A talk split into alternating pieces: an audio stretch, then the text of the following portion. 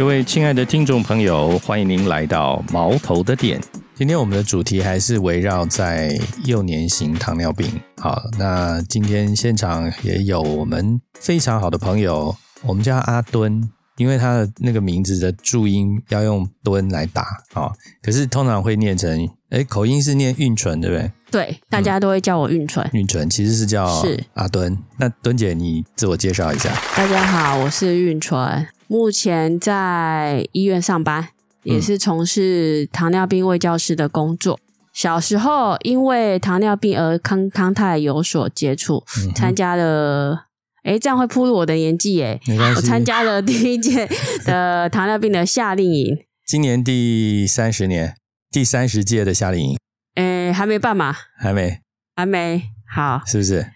对，完了，这样子就知道我很老了。哦 好，那所以从第一届就开始参加，那那个时候刚发病，还是说已呃，刚？发病的隔年吧，好像、嗯对哦，那就有这个福气可以参加哎哈。对，刚好主治医师有提到，然后就想说好啊，来参加。那个时候你印象还有记得那时候的？印象，嗯，那时候是小学吧，我记得我来的时候，嗯，应该说我报名说我要来，可是当天我又哭着说我不要来，对很大的差距。对，差距很大，然后我就哭着说我不要来参加啊，就报了嘛，还是来啦。但最后一天就说我不要回家，哎，这个跟几乎所有小孩都一样哈。对，不过我们那一次是唯一，而且就那么一次诶，一个礼拜。嗯，哦，一个礼拜的，夏令营厉害厉害厉害。嗯。后来好像都改成三天两夜了。嗯，嗯，哎，那这个我所谓的胰岛素的发明，或者说他那时候的针啊，或者是什嗯哼。么医疗的相关的资源，是还没有很完整吗？比起现在，哦，跟现在比差的非常非常多。哦，对。嗯嗯。嗯，以前我们打的胰岛素其实就像传统的要抽嘛，哦然后有的是。诶，曾经有听在更前辈讲说，还有要消毒的，还有消毒我的是基本上已经消毒好的，所以基本上我的已经算很幸运了。只是说都是要抽，然后以前的针剂嗯比较容易会低血糖，然后要处理。那现在的胰岛素基本上都比较有生活化，比较弹性，比较符合人体的生理需求，所以相对的低血糖的嗯不舒服的症状啊、频率啊，其实也少很多了。至于那个时候的测血糖的方式呢？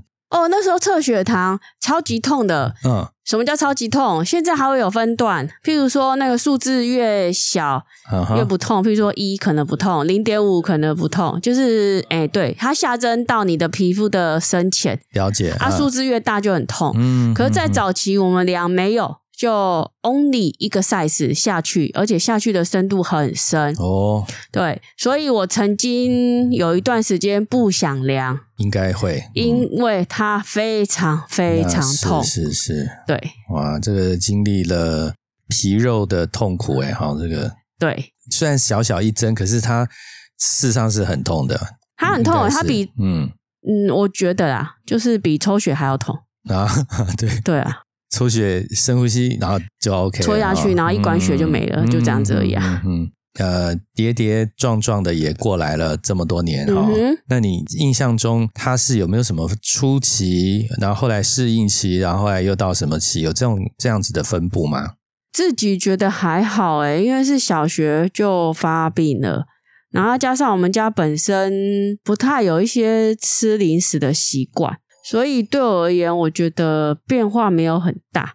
比较大的就只有那种，就是以前我妈妈会自己买那些地瓜粉啊，还是什么回来炸物，哦这是唯一不一样的啊。自从发病之后，这些炸物再也没有在我们家出现过啊。想吃的话就是外面啊，通常就是啊外面买一定是次数不多啊。对，所以我觉得唯一的改变只有这个，其他没有什么大的变化。可能或许是因为小学就知道了，所以到青春期有叛逆吗？好像嗯还好，唯一就是有可能就是测血糖的次数没有像现在这么认真。哦哦，对，但是我还是会乖乖打针。对，吃就是要打针，只是测血糖可能就不像现在啊，一天要测好几次，以前没有，因为测起来很痛。对对啊，现在现在一方面呃测血糖的血糖机，然后那个针也比较不会那么那么痛哈。对，然后再来就是胰岛素的效能也更好一些。是，嗯，所以在整个控制上更稳定了一点。没错，嗯，我的想法不会很悲观呐。可能从发病在医院，卫教师跟医生就有一个很好的团队的教育啊，嗯嗯，所以不会到很悲观说会怎么样，因为从小就只知道就是反正就比别人多测血糖打针啊，其他生活上并没有不一样，别人可以做的我也可以做，对，那不乖的时候被打还是被打，照样，对，没有差别待遇，所以不觉得有什么不一样。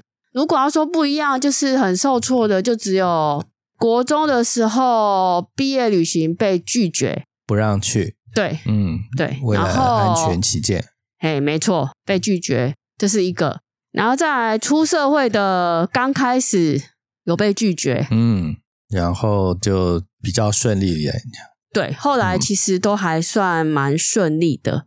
不能到说非常好，我觉得，但至少我觉得还算比相对比较起来，其实算顺利了。我我这边稍微补充一下，因为可能有些听众朋友们他第一次听我们的节目，那呃，第一型糖尿病呢，我们另外一种称呼叫做胰岛素缺乏症，对不对？嗯，就是我我们身体没有办法有胰岛素产生，所以。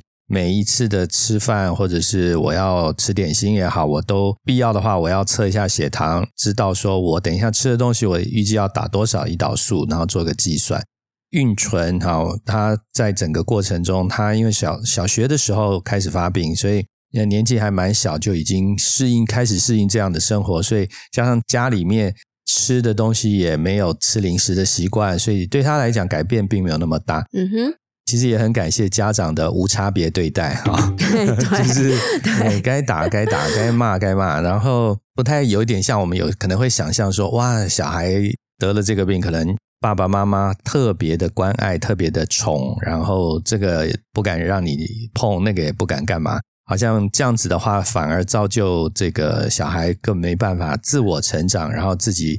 呃，认知说我其实是一个很正常的人，那所以这样子的家庭也造就了敦妹这么样的自然的应对了她自己的生活。嗯，对夏令营的看法可以跟大家谈一谈吗？夏令营基本上我觉得还不错的是，在里面你可以看得到，因为所有参加的学员都是第一型糖尿病，在你的学校上，在你的工作职场上不一定会遇到，可在夏令营这么多人哦，对，夏令营就是。这么多人测血糖时间到了，所有人都在测血糖。哇！打针时间到了，所有人都在打针，所以你就可以看得到，就是别人跟你一样这样子。然后再就是，我觉得里面有一些工作的团队，医师也好，护理师也好，营养师也好，包括我们有一些生活组的，也就是说，生活组就是所谓的，就是一样是第一型的孩子，只是是大哥哥大姐姐了。对。我觉得就是有这样的团队，基本上可以学习到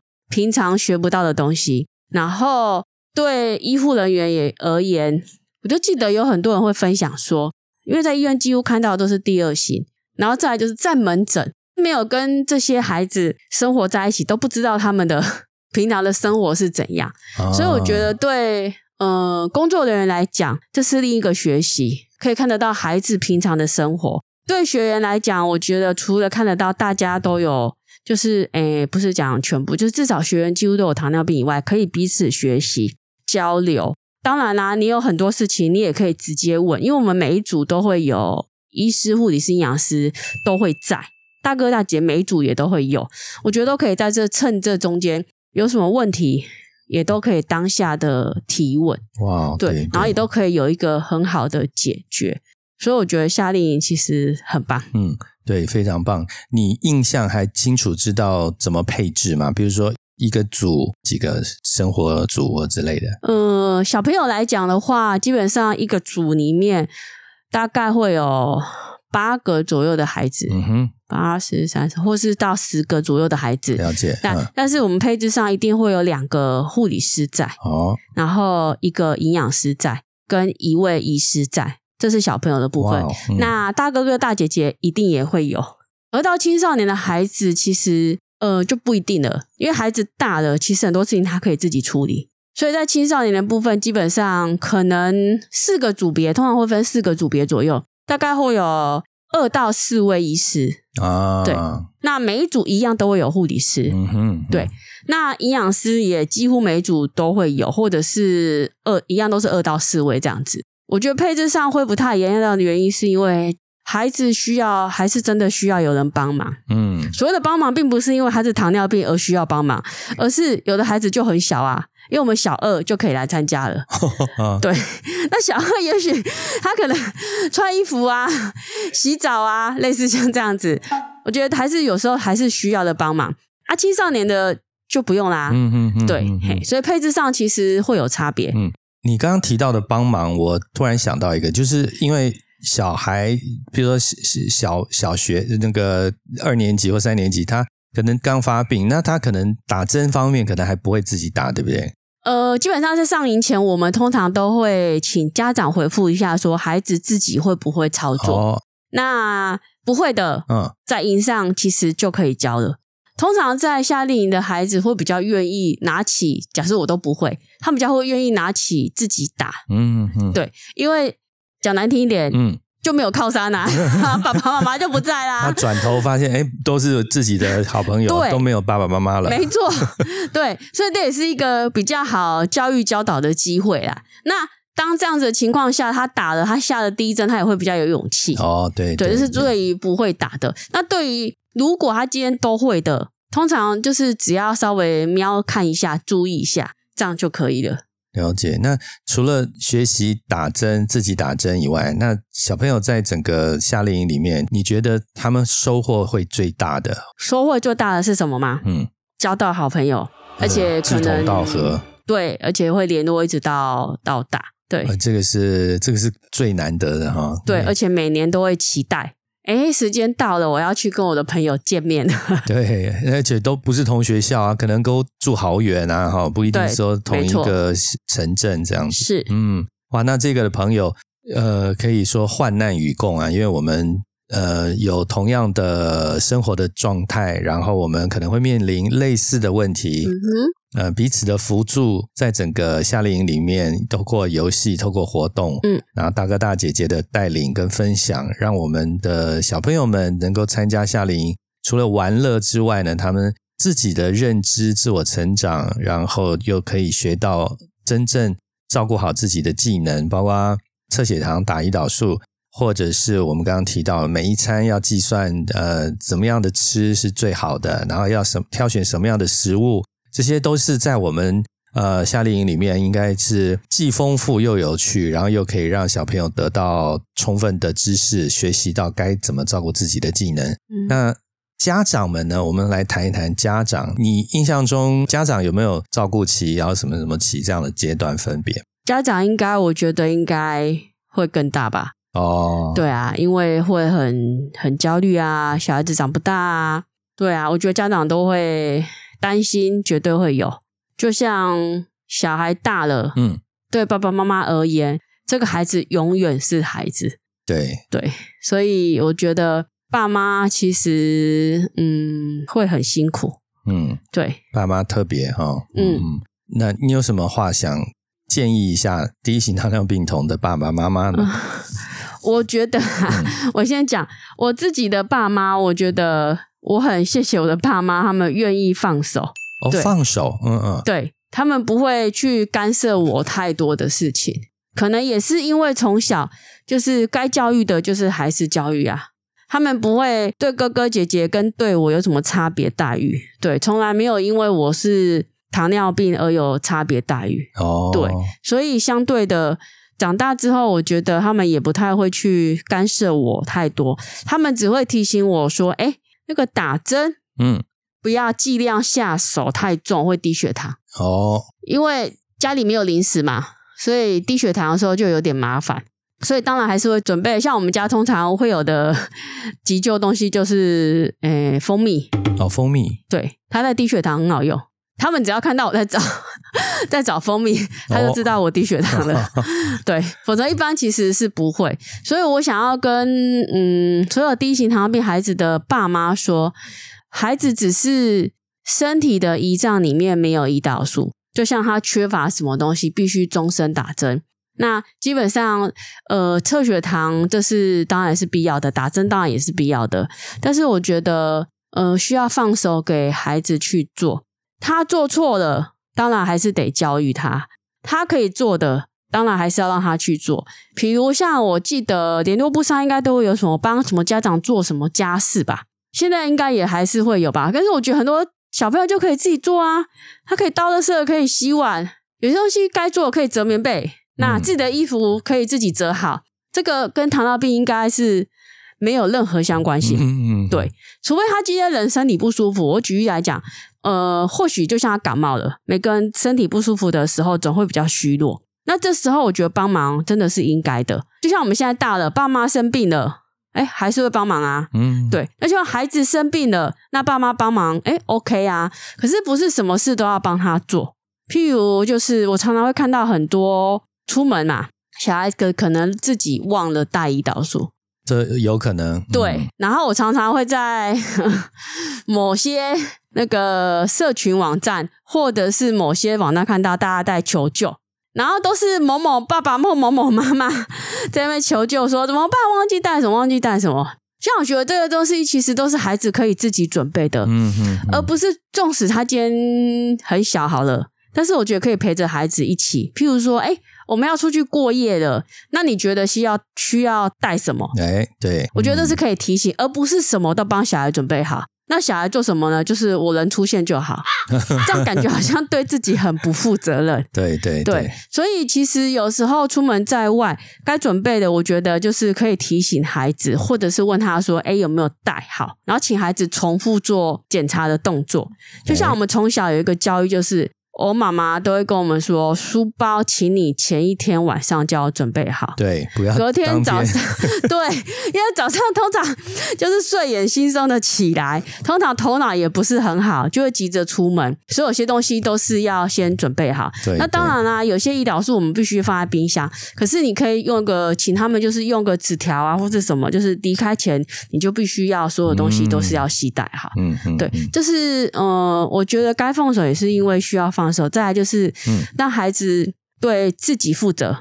对，这个很重要。对，嗯这非常重要。我觉得对自己负责、照顾好自己，这很重要，而不是需要别人来为他做什么。嗯，对，就像我们去参加活动也是，我们不能去要求主办单位为我准备什么，应该是我自己要准备什么。了解了解。哎，其实这个是一个很好的概念啊，因为我相信很多的听众朋友们一定也有发现，说自己的朋友们或者是邻居，发现他们在教育小孩的时候，常常会帮小孩子做事情，帮小孩子决定，帮小孩子打点好所有他自己本来就应该要负责的事情。嗯，然后可能我们也会觉得说啊，他还小啦，我们帮他做啦，或者甚至还有人会说啊，你北下来，嘿，我来啦，哦，嗯你。可是这些东西，我们如果剥夺了他自己学习的机会、成长的机会，难道他会这样一直下去吗？等到他真的大了，不得不面对自己的该负的责任的时候，他可能也手足无措。嗯哼，哦，呃，刚刚提到低血糖，我突然想到一件事是，在夏令营里面有没有低血糖？那如果活动，当然大家都发现，小朋友也会说：“哎，我现在很饿，我低血糖。”可是晚上睡觉怎么办？嗯，晚上睡觉基本上在夏令营里面，我们半夜工作人员会起来帮孩子测血糖。哇，工作人员、护理师、医师对，嗯护理师、医师都有可能都。有可能。对，哦嘿因为我们分配房间是男女分开睡，OK OK，所以都有可能。嗯哼，对嗯。这好像站卫兵的感觉，就是几点我要开始起来了，就要去开始哦，测，对，通常大概。两三点，然后工作人员都会设闹钟。哎，那这些小朋友在家里面，爸爸妈妈也得花这些时间晚上帮他们测血糖吗？嗯，这个问题问的很好，嗯但是我们家都是我自己定闹钟，自己起来。嗯，对，就是晚上通常，诶、应该这样讲哈，我们现在现在的呃胰岛素基本上都还不错，就是比较先进一点。所以你说半夜要测血糖嘛，这个通常会比较发生在，譬如说我可能很容易低血糖，那可能需要这个做密切的监测。OK，那我可能会低血糖，我不知道。好，那这种可能也需要。可是当你的状况比较稳定之后呢，不一定半夜要常常起来测。那我觉得测血糖这个其实，嗯，很多也都是家长在做啦。但是我相信中高年级应该就可以自己了。对对，对但这个那个有点说那个身体的脉动大概抓得稳、抓得住，对哦，预测得了，我们大概就可以呃测血糖的时间就不用那么频繁。嗯、哦、白天或许会需要，但是半夜的这一段其实有，我只能说有需要再测。了解对了解，，没有说我呃，比如说以我现在三十几年来，就是会觉得会觉得好像我一定每次都要测吗？哎，不可能啊！我一年三百六十五天，半夜三点都要起来测吗？哎，不可能啊！对啊，所以基本上通常都是有状况的时候、有需要的时候，我们要找答案的时候，必须要测。了解。对，好，那我们现在谈谈呢，你自己照顾自己的过程中有没有遇到什么困难？然后你是用什么方法去克服它的？我有熟悉的卫教师，那我觉得，嗯，但是我只能说，在照顾第一型孩子的团队里面，嗯哼，他们人都很好。那我是觉得，当孩子渐渐长大之后，你也可以有些事情，你可能不想对爸爸妈妈说，因为爸爸妈妈可能很严厉。哦，对，那你也可以找你可以，你觉得这个卫教师、这个医生，嗯哼，你觉得哎，诶你跟他好像人家说的吧，有缘分吧频吧，率对上，频率对上了，我可以沟通。嗯对我觉得可以当你一辈子的好朋友，有什么事情我觉得都可以找他们。就像我会找我熟悉的卫教师一样，纵使我现在也已经是卫教师，但是我还是会去找我熟悉的。那毕竟上，呃，他们是前辈，懂得绝对会比我们多。对，所以我觉得找到一个频率对的，嗯那他们都很愿意帮你。就像我之前诶、遇到不不顺利的时候，嗯我也是会找魏教师，然后聊聊天，他也会给我一些建议。那在找工作上也是，因为我觉得有些事情是或许自己的家人是不好理解，嗯，很，或者是并不容易，对，嗯嘿，不容易开口。了解了解，对，可是基本上在这样子的医疗团队，不管是医师、护理师，你如果觉得诶他还不错，可以跟你沟通，嗯，我觉得遇到挫折，不妨是可以找找他们。太棒了。最后，我们来谈一下你目前的工作，我目前是在医院从事卫教师的工作，工作的内容大概包括哪些？做卫教啊，做卫教，就是什么样的人会被 refer 到你这边呃，听？就是有第二型诶、第二型糖尿病的病人都会有机会过来找我们，那可能就会跟他们，我通常都是用聊聊天的方式啦，去看看他们有什么问题可以协助的。嗯，那如果真的需要教打针，我们又会教打针。那通常他们会不会有什么你觉得他们很难接受下去的？就是对他们的病啊或者什么的？哦，会啊，就像嗯有些真的很难接受打针。呃，如果他的教育水准比较高一点的，嗯，中上阶层的，然后他也是一个很好沟通的，哎，我有时候会直接跟病人说：“哎，我是第一型糖尿病，哦，然后我必须也是要打针，然后我也是要测血糖，因为我会直接告诉他们。”然后他们同来除了用异样眼神看着我，因为跟我说啊，你这个就是遗传啊，就是怎样。然后我都会就会只是大概跟他们简单介绍一下，但是我觉得重点都不是这个，我都跟他们说，不管你今天的糖尿病的导因是什么，但现在事实就是事实了。那要想的是未来，然后要怎么样的控制，而不是被血糖控制。嗯，就是有时候会换过头来，就会直接分享。那我今天也不教他什么了，因为我觉得他的心态必须得调整到哪一天他愿意听的时候，我觉得那个都都都不迟啊。对，所以有时候遇到比较听得懂的病人，我会直接跟他分享。那我也学会我同事用的，哦，我同事呢都会跟他说，嗯，哎、我有一个朋友，然后其实他都是在讲我，对我一听就知道，因为我们就在旁边，他就会跟病人说，我有个朋友啊，他也是打针啊，他也是测血糖啊，可是他在生活上都不会很大的困难啊，他就会跟他举例，只要一结束之后，我就会跟我同事说：“你刚刚是在说我吗？” 然后我同事都说：“哦，对呀，这么明显吗？”就类似像这样，就像我们有时候会跟病人聊聊天啊，然后也会聊到病人的工作啊，或者是他的家境，或许是。他没有办法好好控制血糖，原因可能其实是真的有困难哦。对，那这种我们通常就是呃，有些我们可以解决，当然就解决；真的没办法解决的，我有时候其实我觉得也很痛苦。对对对，了解哇，这个其实是在工作上学到的一个非常高深的沟通技巧哈。我觉得还需要再多学习。很好，很好，非常好。我们今天很高兴邀请到敦妹。呃，小学的时候呃发病了第一型糖尿病，然后一路过来，然后我们刚刚在节目中分享了她在整个生活过程里面，她的家人怎么对待她，无差别对待。呃，这个对他来讲反而是非常好的自我成长，以及认识自己该负起对自己的责任的这种很重要的人生生命观哈。我相信这都给很多的家长朋友们都有一个很新的看法。那不要过分的溺爱，或者说太太捧在手掌心，然后呃适度的放手。呃，其实也不一定是对我们第一型糖尿病的孩童们，我觉得所有家长们试着适度放手，让他该去面对自己该面对的责任，这个是对小孩来讲可以说是最无价的教育方式。他可以自己面对他自己未来的人生。好，今天我们在这边节目告一段落了，谢谢大家的收听，我是武林中人，谢谢阿敦，谢谢，谢谢。